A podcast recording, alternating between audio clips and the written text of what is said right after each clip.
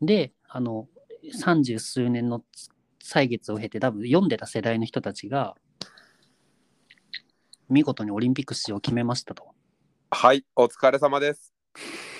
お疲れ様です。はい。今なんで柳瀬がクスクスクスって笑ったかっていうとですね、はい。通話をしながら今撮ってるんだけど、柳瀬なんか喋ることあるって、なんかテーマ、なんかこれ話したいなっていうのあるって俺が柳瀬に聞いて、で、柳瀬が結構な熱量でさ、結構な長尺で話してくれたやん。うん。俺はもう、何の、何の遮りポイントでもないのにさ、いきなり、はい、お疲れ様ですって言い始めた。 いや、本当よ。熱量返してほしいわ。あれや、ちょっとさ、話聞いてて、うん、それを、この、その熱量をさ、こう、オンじゃないところで出してしまうのはもったいないなって思ったので、はい。そうそれを止めるのも野暮やから、はい。もう話してしまいました。はい。あれやね、柳瀬、バスケの話だね。そう。うんあの、ちょうどね、あの、これが多分出る頃には、多分一旦優勝する国も決まるぐらいかな。バスケットのワールドカップ、日本でもあの開催国になってて、日本開催国だったってそもそも知ってたもちろん、もちろん。そう。あの東京やろ東京やろ沖縄です。やろ全お前、やろうって、お前カットして使おうとするんだ よ絶対許さんからな。え決勝いつ決勝ね、えっとね、7月の、あ、7月じゃない、9月のね、11ぐらいだった気がすんな。ああ、なるほどね。 10日か、それぐらい。でもね、準決決勝、今、準々決勝がちょうどカード決まって、明日ぐらいから準々決勝なんだけど、うん準々決勝からはフィリピンかどっか別のところでやるんだよね。へえ、うん。だから日本はなんか共同開催国みたいな感じで、なるほどね。 2次ラウンドまでは日本でって感じだったんだけど、そっかそっか。じゃあもう日本での試合はもう全部終わってんや。全部終わった。八村塁出てないんやろ八村塁はね、うん、あのー、名門レイカーズっていう、レイカーズって言ってもピンとこないかもしれないけど、レブロン・ジェームズって知ってるっしょ。うん。多分、一番有名かな、今の現役で。うん。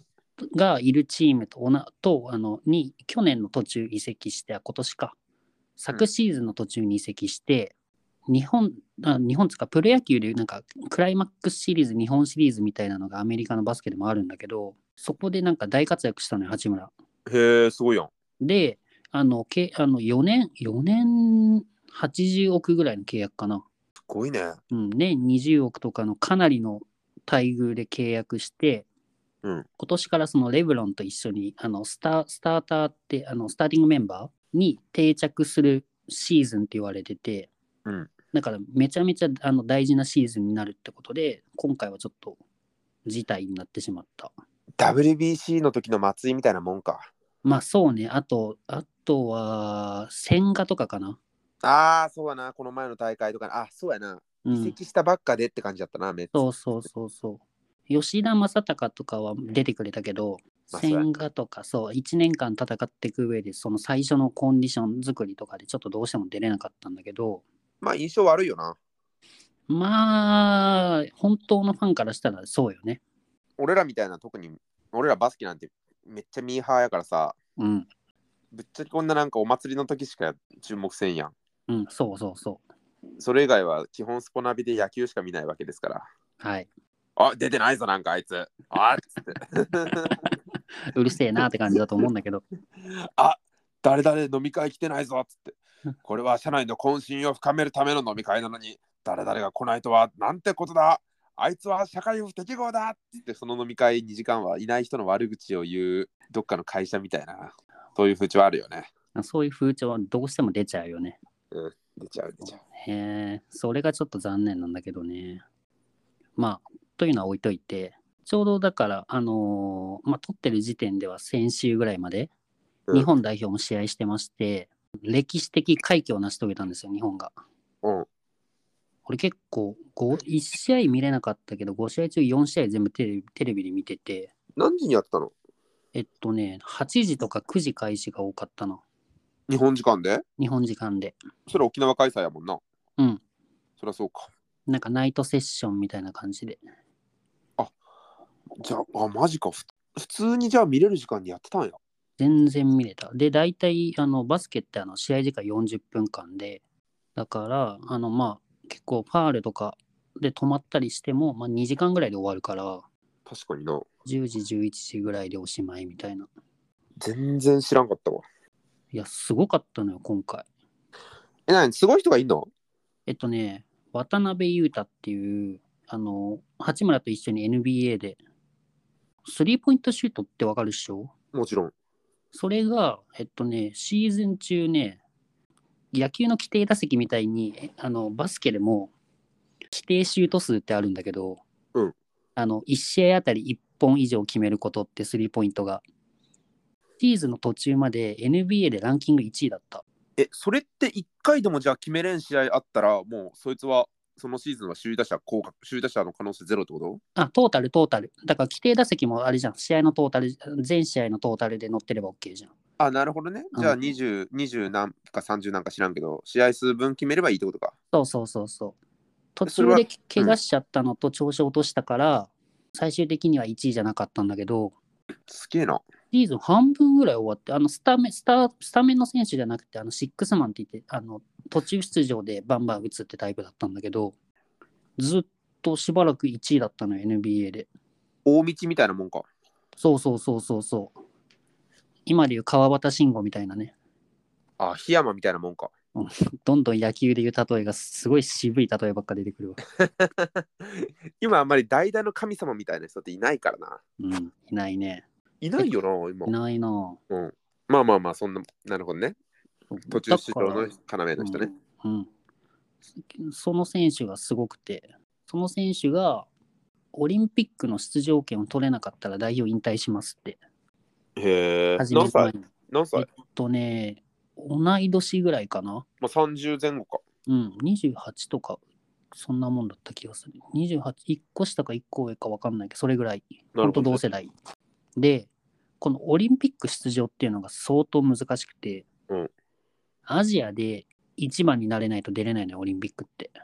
どこが強いのにあのアジアでは。えっとね、元も昔から中国とかが強くって、中国って NBA でなんか殿堂入りさした人もいるぐらい、ちょこちょこ NBA 選手出してるから、えーまあ確かに、まあこれ一人上手い人がいたからどうこうっていう話じゃないんやけど、今年の夏、福井県代表で甲子園に出てた北陸高校ってあると思うんやけど、うん、まあ、北陸高校って結構何のスポーツも強くて、福井で一番多分生徒数多い高校なんじゃないかな、おそらく。確かにあ、。そうなんだ。そうでハンドボールとかも強いしで男子バスケも強いで俺らの代もバスケ強くて全国毎回もう全国は毎回行くんやけど全国でも結構強くてうん。で日本語喋れない2メートル超えの中国人とかいたらしいもんあ、そうなんだ。そうそうだから確かに中国の人は結構うまいというか印象あるな確かにだから中国が強かったのかな、ずっと。えーいえってことは今は今はもう多分ね、ランキングが中国の方が上だし、うんあの今回も、えっと、アジア最上位、多分中国が本命とは見られてたんだけど、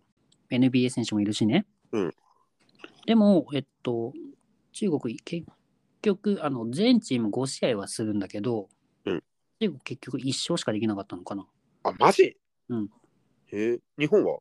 日本は3勝した。すごいやん2勝するのが、なんか、何十年、史上初だったかな。で、最後もう一回勝って3勝して、すごいね50 48年ぶりにオリンピック出場を決めたんだけど、すごいやんこれね、この話したい本題、あのさっき熱量上げて喋ってカットされたとこなんだけどさ、今の30歳ぐらいの世代がちょうど、多分スラムダンク世代なのよ。うん。俺らもスラムダンク、読んスラムダンク読んだっしょまあ、若干世代じゃないけどね俺らってちょっと上か。うんなんか今の35、6の結構ベテランの選手か、比江島選手とかね、知らんと思うけど、その辺が多分スラムダンクを読んで育った世代で、ほうスラムダンクの作者が、いつかこの漫画を読んだっていう世代が、オリンピック出場を決めてくれたら俺は泣くと思うっていうのを、あの単行本の帯に書くぐらい、日本ってもう結構絶望的な状況で、うんこれをね、今回なんとその世代の人たちが達成したのよ。安西先生も立ち上がりそうやな。 もうあの立ち上がってたと思うよ、多分。わっつって。うあん確かに俺、あれやわ。昨日さ、うん。基金買いに行ったら立ち上がってた安西先生いたもんそれあのケンタッキーのあれね。ずっと名前出さんとカーネル・サンダ ーね。まあいいやで、これね、そう、だからバスケすごいなと思ったんだけど、うんこれバスケだけじゃなくって、サッカーでも同じようなことがあって、へえうんサッカーで初めては自力でワールドカップ出場を決めた時の、えっと、世代だった選手たちが子供の頃出てた漫画ってキャプテン翼だったのよ。で、だからキャプテン翼見て育ったっていう世代が、えっと、ワールドカップサッカーの初出場を決めて、何年前ぐらいい今6大会連続で出てその前出てなかったからそのそれが初出場からずっと出てるから2624ぐらい、なるほどねうん、24年弱二十数年前かな、うんすごいなうん、なんかあれやろキャプツバの影響かなんか知らんけどそれこそ俺らよりちょっと上の世代というかさ中田英寿とかその辺の世代って、うん上手い人がミッドフィルダーばっかやったって俺はなんか聞いたことあるけどああ中村俊輔もだしねそうそういうプロレベルとかじゃなくてもう本当に高校レベルとかでもあれキああャプキャプツバの主人公ってミッドフィルダーなんやろ確かミッドフィルダーだねだから多分その影響で上手い人たちがみんなミッドフィルダーみたいなっていうのをなんかで聞いたよああ確かに言われてみればそうかもしんないなミッドフィルダーって野球で言うとどこやショートあー、ショート。ショート。あー、まあまあまあまあまあ、なんとも言えんな。うん野球で言うとさ、ショートってめっちゃ花形スポーツ、花形ポジションやけど、うんショートが主人公の野球漫画って俺知らんからな。いやないかもしんない大体ピッチャーだもんなピッチャーか、うんキャッチャーはあるキャッチャードとカかベで。ンドカベンがあるわあとサードもある。サード、ドラベース ドラベースとあとミスターフルスイングとか。ああ、確かに確かに。まあ、ショート。まあまあまあ、うん。なサッカー、なんかピッチャーはサッカーで言うとなんかフォワードのイメージがあるわ。青足とかめっちゃそうやな。青足はね、あれ全員よフォワードやろいや、青足ね、主人公今左サイドバックだからね。あ、そうなん。そうよ。あれ、俺の奥さんそこじゃなかったっけ そうなん 知らんかっえた。大丈夫あの、あの、あアニメ見てたら多分左サイドバックになるとこまではやってるはず。あ、そうなん。うんなんだネタバレが大丈夫って言ったってことあ、そうそうそうそう。あ、いいよ。今別の部屋にいるから。あ、本当に。そうあ、結構珍しいわ。なんかまあ、サッカーって結構いろんなポジションの主人公の漫画あるけどね。なんかキャプテン翼だったらミッドフィルダーだし、ミスター CB って漫画あるんだけど、うん。 CB ってあのセンターバックの CB ね。キャッチボールじゃなくてキャッチボールじゃないわ。 河川敷に。 あ、土曜日だし、もうキャッチボールしに行くか。おい、息子、行くぞ。またかよ、お前。親父、草野球でもやれよ。いやー、小学校までしか野球やってないからな。草野球はまだ違うんだよな。ちょっと付き合ってくれよ。あ、あのおじさん、またキャッチボールしてるのミスター CB じゃない。 そんな CB はない。ノーミスター CB じゃなくて、そんな CB はまずないから。ごめん、ごめん。違ったか。それで言うとさ、野球って何なんだろうなと思って、哲学ん哲学哲学いやあいやそのなんかモチベーションになったみたいなモチベーターみたいな役割をしたのってどういうこと野球、野球って何なんだろうなってどういうことバスケは、うんそのだからいあの昔から結構盛んだったかもしれないけど今で言うと多分「スラムダンクがきっかけそれはメジャーやろ、メジャー。メジャーかな野球ってやっぱ日本において歴史がめっちゃ長いから、そそれは元をたどればさ、例えば長嶋茂雄とかさ、王貞治とかさ、う、うん、その辺になってくるやん。あとち今ふと思ったのは「ノモ」かなあー、なるほどね。なんかやっぱあのなんか日本のプロ野球よりもメジャーリーガーの方がなんかちょっと格としてかなり上なイメージあるけどうん。そこ挑戦したのってやっぱノモがいたからだから野茂ってめちゃめちゃ社風やったらしいよ。ななんだった 社風、社会不適合。ああ、だかならん、かっぽいわ。だから球団ともう近鉄かなと揉めに揉めてもう日本に居場所がなくなったらしいな。うん、それはなんか聞いた気がする。でなんかもうルールのもう抜け目の抜け目の抜け目をもうたもうくぐってたどってくぐってでメジャー行ったみたいなだから敵めちゃめちゃ作ったみたいな感じで見たけどまあな。でも今ではあのパイオニアって言われてさ、そうやなメジャーのなんか殿堂入りとかも候補に上がって、したんだっけあ分からん一応候補には上がるぐらいじゃん。うんそうねうん。すごいなとは思うけどね。俺ら世代だから大谷翔平とかはど誰を見て育ったんやろな誰だろうな。てか柳瀬はどうな何をモチベーションにしてた俺は、はいじゃあちょっと柳瀬の回答を待つところでお時間ですはい。ちょうど20分だったのでもう20分も喋ったんか。まあ多分編集したら16分ぐらいになると思うけどうん、ちょうどいいわ。はいじゃあパート2に続きますはい。えっと、これ何のテーマかわからないと思うんですけども、一応言っておきますと、スポーツにおけるモチベーションっていうところでよろしかったですかまあ、スポーツでもスポーツじゃなくてもいいけど、モチベーションがテーマだよね。あ、じゃあモチベーションがテーマです。はい。じゃあ、パート2いきます。お疲れ様でした。お疲れ様でした。